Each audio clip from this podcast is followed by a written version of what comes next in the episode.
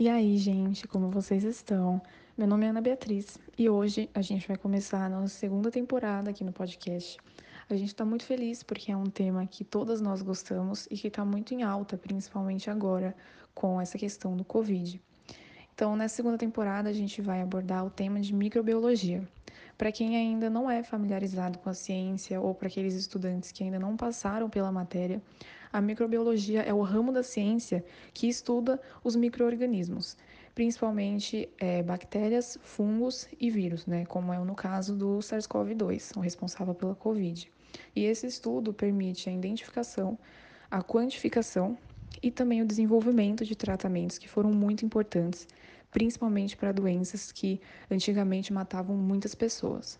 Então, a gente vai iniciar essa temporada falando sobre uma mulher que foi muito importante no desenvolvimento de toda a microbiologia, que foi a Angelina Fene Hess. Preparados?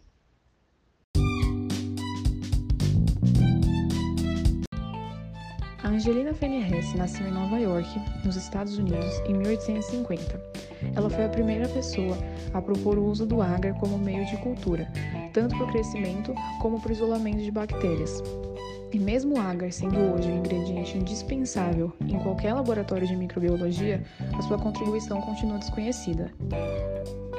Nessa época, era muito difícil identificar os microorganismos, porque faltava muito conhecimento sobre os meios adequados para esses microorganismos crescerem e serem isolados.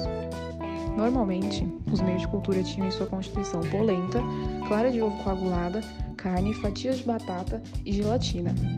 Outra coisa que dificultava na identificação desses microorganismos era a indisponibilidade de outras técnicas que usamos hoje, como as análises moleculares. Após a sua contribuição, essa identificação se tornou muito mais fácil. Ela foi uma cientista e trabalhou de forma não remunerada por seu marido Walter Hess.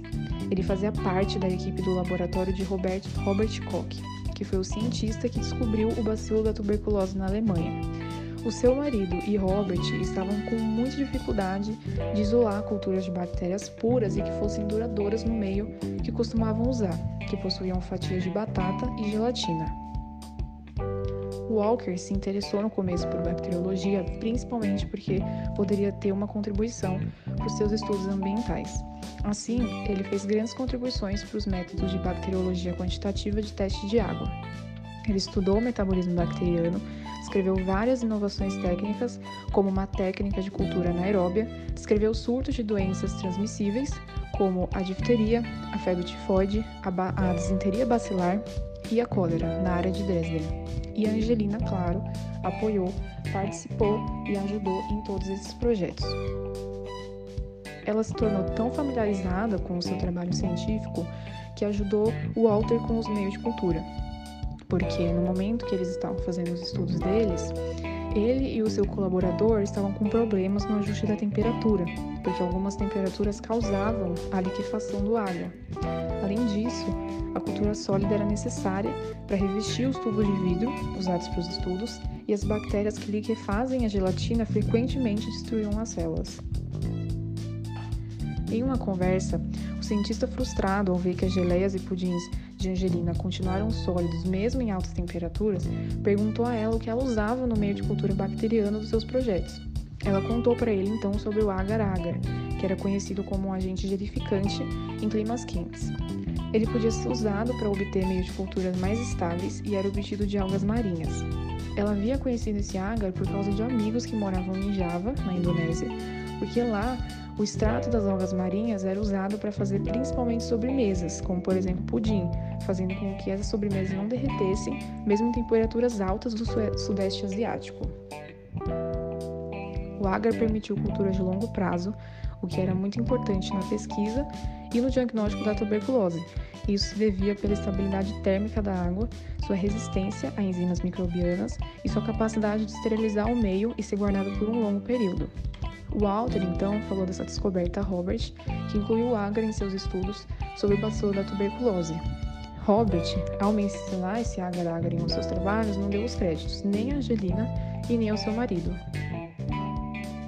A Angelina fazia a estabilização do agar e a limpeza de equipamentos no laboratório, mas além disso, ela possuía um grande talento para as artes.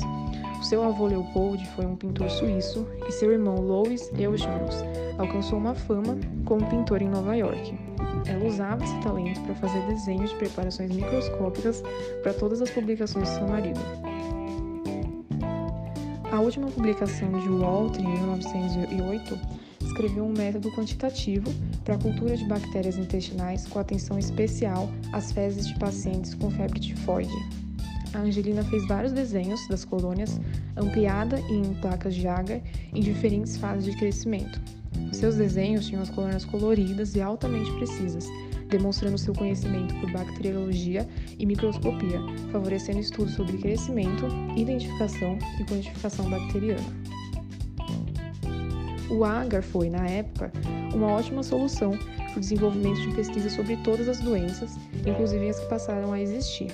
Ele ainda é muito usado hoje, principalmente para fungos e bactérias, e tem o benefício de poder ser misturado com meio de culturas nutritivos, permanecer sólido em altas temperaturas e ser indigerível por micro-organismos, além de ser esterilizável. Graças a Angelina, os microbiologistas pela primeira vez conseguiam facilmente controlar e conter o crescimento bacteriano, e as bactérias podiam fa facilmente e finalmente ser isoladas. Assim, se tornou uma ferramenta essencial na microbiologia já que isolar bactérias e cultivar culturas puras é quase sempre necessário para a identificação e estudo desses micro-organismos. E com o Robert Koch e suas pesquisas de tuberculose, o agar teve um grande papel, já que a doença matava e afeta uma grande parte da população da época. Esse é um dos exemplos de como as mulheres microbiologistas contribuíram para o entendimento de diversas doenças, diminuindo sua mortalidade.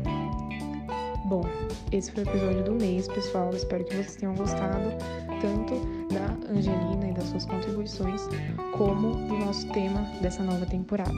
Não se esqueçam de nos seguir aqui no Spotify ou algum outro canal de streaming que vocês estejam nos ouvindo e também no Instagram.